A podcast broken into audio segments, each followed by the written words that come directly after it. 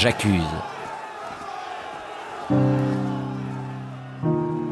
Épisode 4 de la révision à l'amnistie, juin 1899, décembre 1900.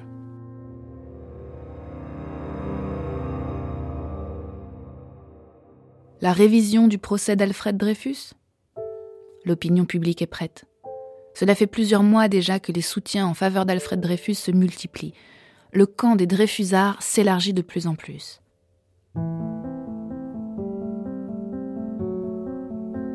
Au sein des forces politiques, les socialistes, d'abord réticents, ont fini par se rallier à la cause dreyfusarde. Jean Jaurès a été leur porte-parole.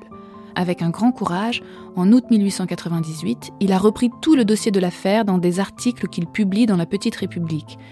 Il est revenu sur toute l'instruction judiciaire conduite par Dupaty de Clam, examinant les arguments à charge les uns après les autres pour les réfuter avec méthode et démontrer leur absurdité. Dans l'épreuve, qui est un volume de 300 pages réunissant ses articles sur l'affaire, Jaurès attaque les criminels, conscients ou inconscients, qui ont conduit la machination dont Dreyfus a été la victime. Il dénonce les experts en écriture, auteurs de rapports imbéciles, il attaque le fumeux Dupaty de Clam aux inventions rocambolesques qui s'est acharné sur Dreyfus, et surtout, il attaque le général Mercier, ce ministre de la guerre qui a voulu la condamnation de l'accusé en communiquant au juge un dossier secret aux pièces douteuses. Dans sa conclusion, Jaurès réclame une justice impartiale, capable enfin de faire la lumière. Pas de huis clos. Pas de ténèbres. Au plein jour la justice. Au plein jour la révision pour le salut de l'innocent, pour le châtiment des coupables, pour l'enseignement des peuples, pour l'honneur de la patrie. Jaurès prolonge, avec la même force, avec le même lyrisme, le cri lancé par le J'accuse de Zola quelques mois plus tôt.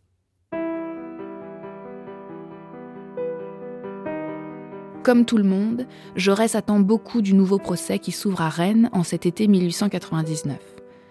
Rennes, la capitale de la Bretagne, est choisie en raison de sa tranquillité, loin de l'agitation parisienne. Mais elle devient, bien malgré elle, le centre de la France. Journalistes, hommes politiques, militaires, ils sont nombreux à avoir fait le déplacement pour assister au procès d'Alfred Dreyfus. Dans les conversations, on ne parle que de ce nouveau procès, dont la presse attend des révélations sensationnelles sur les mystères de cette affaire qui a déjà connu tant de rebondissements. Les audiences du Conseil de guerre se tiennent dans le lycée de la ville. Les rues de Rennes n'ont jamais connu une telle agitation. Deux groupes s'opposent, les partisans de Dreyfus et ses adversaires, intellectuels d'un côté, militaires de l'autre. Les gendarmes à cheval veillent pour éviter tout incident. Des images animées sont tournées par des pionniers d'un cinéma encore balbutiant, quelques années après l'invention des frères Lumière. Des images fugitives au rythme sautillant, où l'on aperçoit des soldats et des gendarmes, des groupes de journalistes, ou encore Lucie Dreyfus, en compagnie de l'avocat Fernand Laborie qui défend son mari. Le conseil de guerre qui juge Alfred Dreyfus dure pratiquement un mois, du 7 août au 9 septembre 1899. On espère que la vérité va enfin éclater. Elle est étouffée, au contraire. Elle est soigneusement dissimulée par le clan des militaires, parfaitement soudé, conduit par le général Mercier, qui agit avec une grande habileté, un maître dans l'art de l'esquive. Pour Mercier, il n'est pas question d'admettre la moindre erreur, la moindre faute de procédure. Et en dépit des efforts des avocats de la défense, cette stratégie, hélas, paye. Alfred Dreyfus est une nouvelle fois condamné. Une nouvelle fois. Mais on lui accorde malgré tout des circonstances atténuantes. Ce qui est complètement absurde. De quelles circonstances atténuantes peut-il être question?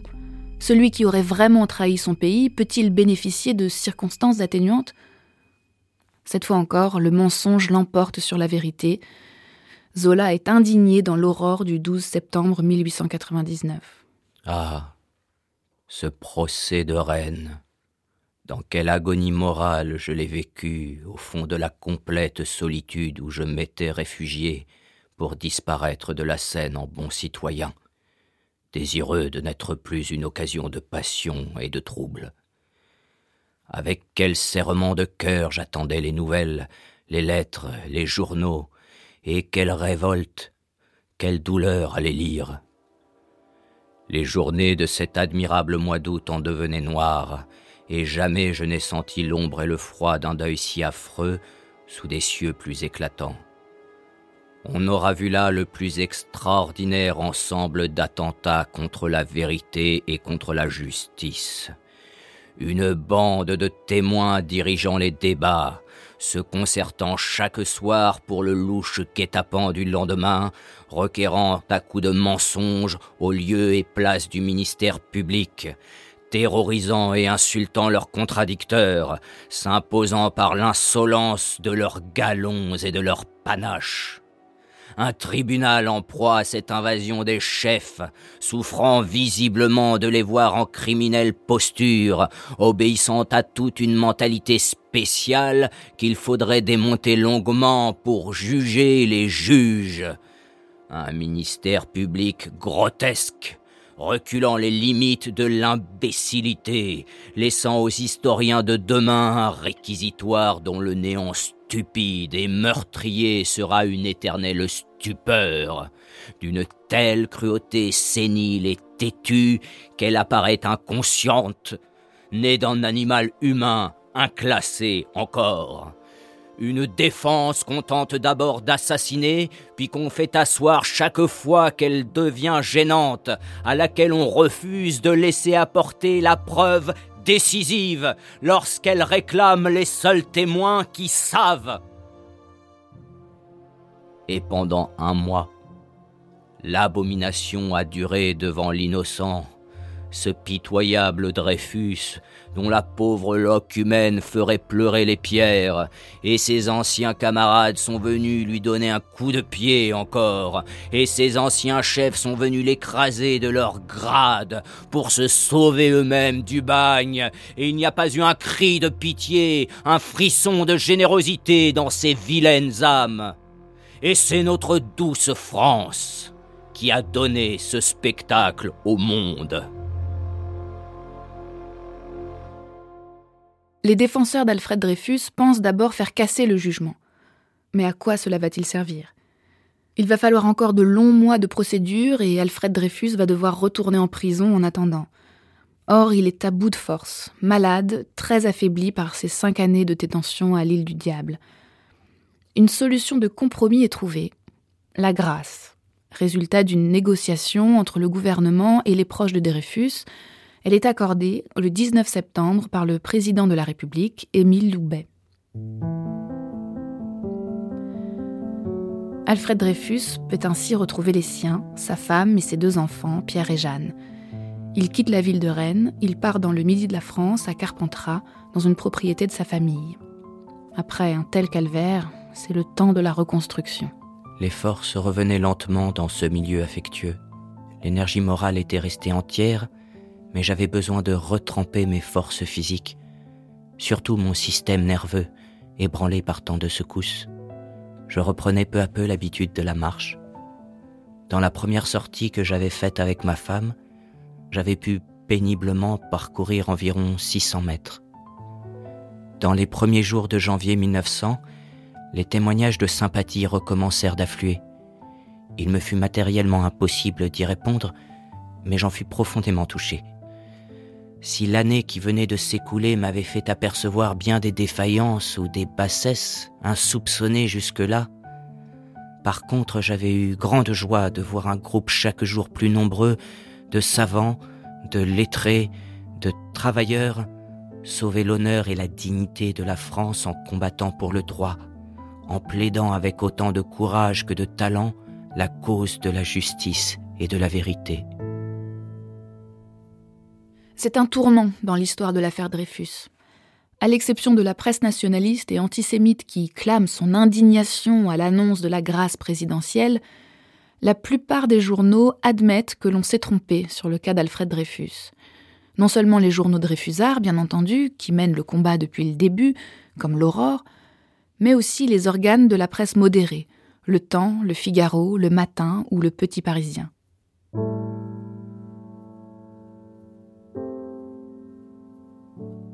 Le spectacle désolant offert par le procès de Rennes, la condamnation absurde de Dreyfus, suivie par la grâce présidentielle, ont modifié la situation.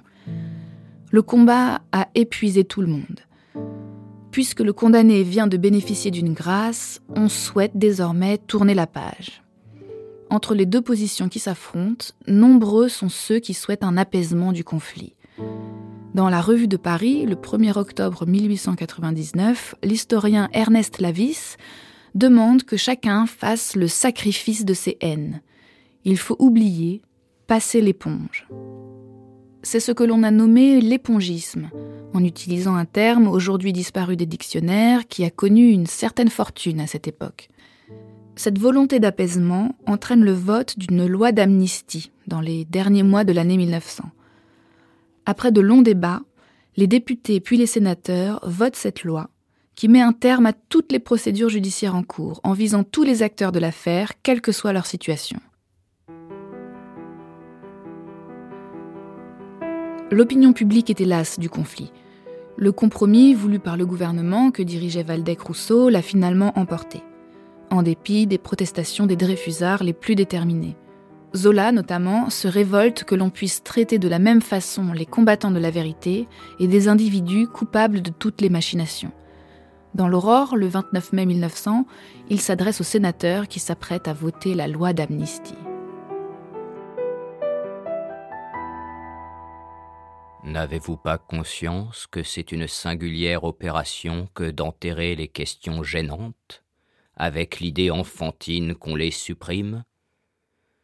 Voici trois ans que j'entends répéter par les hommes politiques qu'il n'y a pas ou qu'il n'y a plus d'affaire Dreyfus lorsqu'ils ont un intérêt à le croire. Et l'affaire Dreyfus n'en suit pas moins son développement logique, car il est certain qu'elle finira seulement lorsqu'elle sera finie. Aucune puissance humaine ne peut arrêter la vérité en marche. Aujourd'hui que souffle une nouvelle panique, vous voilà terrifié, bien résolu de nouveau à décréter qu'il n'y a plus d'affaire Dreyfus, que jamais plus il n'y en aura. Vous espérez, en creusant davantage le trou dans lequel vous l'enfouissez, et en jetant la loi d'amnistie par-dessus, que désormais elle ne ressuscitera pas.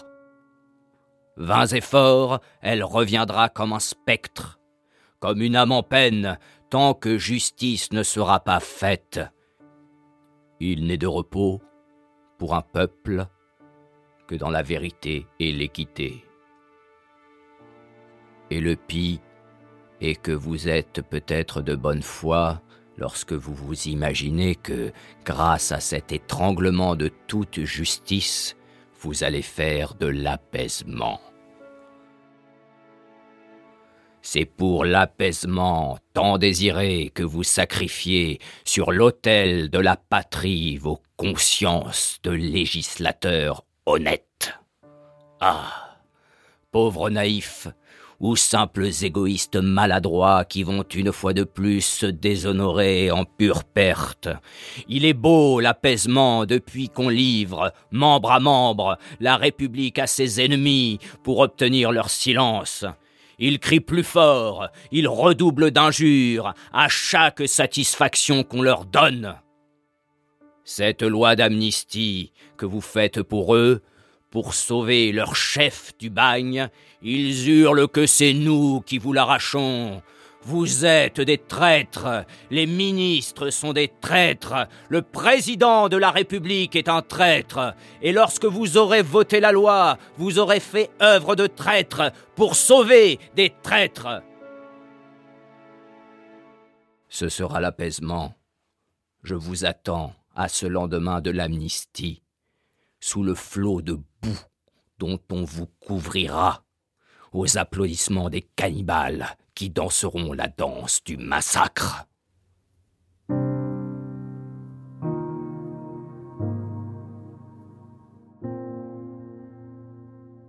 Jean-Yves Mollier, vous êtes euh, professeur émérite d'histoire contemporaine à l'Université de Versailles, 50 ans en Yvelines, et vous avez publié La plus longue des républiques, 1870-1940 chez Fayard. L'épisode qu'on vient d'entendre s'achève en 1900, et à l'époque, euh, on parle d'épongisme. l'idée qu'il faut penser les plaies. Et est-ce que c'est dans ce contexte d'épongisme et de relativité des blessures anciennes que surgissent les prémices de la loi sur la laïcité de 1905 Alors, l'épongisme, c'est le fait de passer l'éponge, c'est-à-dire de passer à autre chose, d'oublier au fond l'affaire Dreyfus, puisque le capitaine Dreyfus a été libéré, il a été gracié, donc on n'en parle plus. C'est un peu ce que fait le général de Gallifet quand il prend le ministère de la guerre et qu'il dit silence dans les rangs. Désormais, on n'en parle plus. Ça pose un problème, puisqu'il faudra un siècle et attendre 1998 pour que François Léotard, ministre de la Défense, fasse un très long communiqué en disant en effet, il n'y a pas le moindre doute, Dreyfus était innocent, Esterhazy était coupable.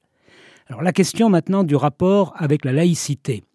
La laïcité, c'est une vieille histoire. Elle se prépare dès le XVIIIe siècle. Mais naturellement, il y a un certain nombre d'étapes. La libre pensée en 1848, toute une série d'associations entre 1848 et 1900.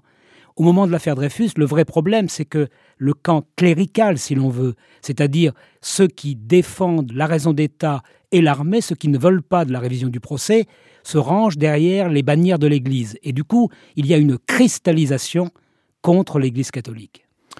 L'affaire Dreyfus, on, le sait, commence en 1894, elle va s'achever en 1906, soit un an après la promulgation de cette fameuse loi. Est-ce qu'il est exagéré de voir un lien de cause à effet entre l'affaire Dreyfus, où l'antisémitisme a été euh, très présent et a exacerbé les divisions dans la France, et le vote de la loi? Il faut voir deux choses. L'antisémitisme, il est profond, avec des racines très anciennes dans l'antijudaïsme, mais à partir de 1870, à partir de la guerre franco-prussienne, il prend une connotation très particulière. C'est-à-dire que les juifs français sont pour l'essentiel des Ashkénazes, ils ont donc des noms à consonance allemande. Et du coup, on les accuse en quelque sorte d'être une sorte de cinquième colonne et de vouloir la victoire de la Prusse. C'est très net au moment de l'affaire Dreyfus, quand vous ouvrez le journal Le Psst de Carandache et Forain, dès la page 2, vous voyez que Zola cache un juif qui lui-même cache un prussien. Donc on voit bien comment cet antisémitisme nouveau est un élément important, en tout cas, de la bataille de l'affaire Dreyfus. J'ajouterai un élément. Le 30 août 1890, le journal La Croix publie un article intitulé Nous sommes le journal le plus anti-juif de France, celui qui porte la croix en horreur aux juifs. Tout le monde peut le vérifier sur Gallica. 30 août 1890. On est effectivement dans un climat où l'antisémitisme joue un rôle. Il ne joue pas le rôle majeur, mais il est un élément très important. Alors la loi de séparation des églises et de l'État, elle n'a qu'un rapport très lointain avec ce climat puisqu'elle était voulue, elle était en quelque sorte une nécessité du point de vue de la Troisième République. Mais elle est accélérée. Son vote, sa préparation est accélérée par ce climat. Rétrospectivement, cette loi de 1905, euh, on l'a souvent qualifiée de loi de bouffeur de curés. On, se rappelle de l'opposition virulente d'un certain nombre de députés à, l'Église catholique, mais en fait, au fond, très peu de choses sont dites sur la réception de cette loi par la communauté juive de France. Est-ce qu'elle l'a plutôt vécue euh, dans une optique euh, d'oppression, d'émancipation, de protection ou de menace? Là encore, il y a deux aspects. Jusqu'en 1905, les prêtres, les rabbins, et les pasteurs sont des fonctionnaires salariés de l'État, ils perçoivent un salaire. Donc naturellement, aucune des trois religions, des trois cultes, comme on disait, représentés en France, n'a accepté très aisément euh, le fait qu'ils allaient être privés de ressources. Mais pour l'essentiel, les protestants comme les juifs, qui étaient organisés en consistoire, ont accepté la loi et se sont organisés pour que des associations cultuelles gèrent désormais les biens appartenant simplement au temple et aux synagogues, puisque les catholiques, eux, ont refusé il y avait des catholiques français qui étaient d'accord, puisqu'au fond, ce système fonctionnait très bien, et Rome l'avait accepté pour la Bavière et pour les États-Unis. Mais en France, on a refusé cette loi, et à partir de là, il y a eu des crispations très violentes en 1906 au moment des inventaires. C'est là où il y a eu des blessés, il y a même eu un mort, et d'ailleurs Clémenceau, avec sagesse, a arrêté de demander aux inspecteurs du Trésor de venir faire les inventaires, et tout cela s'est calmé. Mais globalement, au fond, les trois cultes auraient dû accepter cette loi d'apaisement, qui permettait de faire enfin de la foi quelque chose de privé et non plus de public. Alors justement, puisque tous les cultes auraient dû euh, accepter cette loi, 114 ans après la promulgation de la loi, ça reste une exception mondiale, euh, souvent critiquée comme une entrave euh, aux religions, sans doute sous l'influence d'un soft power américain qui considère qu'il faut que toutes les communautés euh, euh, s'établissent paisiblement. Est-ce qu'au fond, cette loi de 1905 elle est encore valable en 2019 euh, Toutes les lois sont appelées un jour à être transformées, mais la loi sur la séparation des églises et de l'État, et non pas de l'Église et de l'État comme on le dit trop souvent, c'est une bonne loi qui, à mon avis, est encore efficiente aujourd'hui. Elle doit permettre l'apaisement. Ça veut dire que la loi considère chaque citoyen comme strictement égal à son voisin, quelle que soit la couleur de peau, quelles que soient les croyances, quelles que soient les origines, quelle que soit la profession, quel que soit le sexe. C'est cela qu'elle dit, cette loi de séparation. Elle dit très profondément que la République effectivement est une et indivisible et que chacun de ses enfants lui appartient. Alors je sais bien qu'il s'agit un peu de grands mots, qu'il s'agit de nobles déclarations, et que dans la réalité des faits, on voit bien qu'aujourd'hui on assiste à des affrontements. Mais on peut aussi imaginer que ces affrontements sont appelés à disparaître, à s'apaiser à leur tour, et que par conséquent, la loi de séparation pourra durer encore assez longtemps, peut-être avec des adaptations, mais ça, il faut demander aux juristes. J'accuse.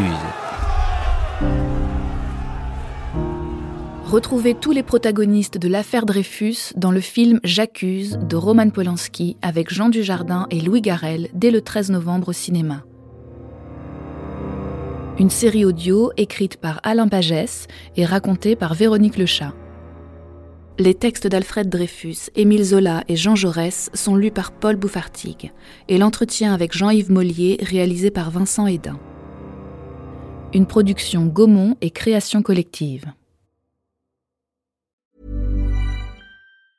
Mom deserves the best, and there's no better place to shop for Mother's Day than Whole Foods Market. They're your destination for unbeatable savings, from premium gifts to show-stopping flowers and irresistible desserts. Start by saving 33% with Prime on all body care and candles. Then get a 15-stem bunch of tulips for just $9.99 each with Prime. Round out Mom's menu with festive rosé, irresistible berry chantilly cake, and more special treats. Come celebrate Mother's Day at Whole Foods Market.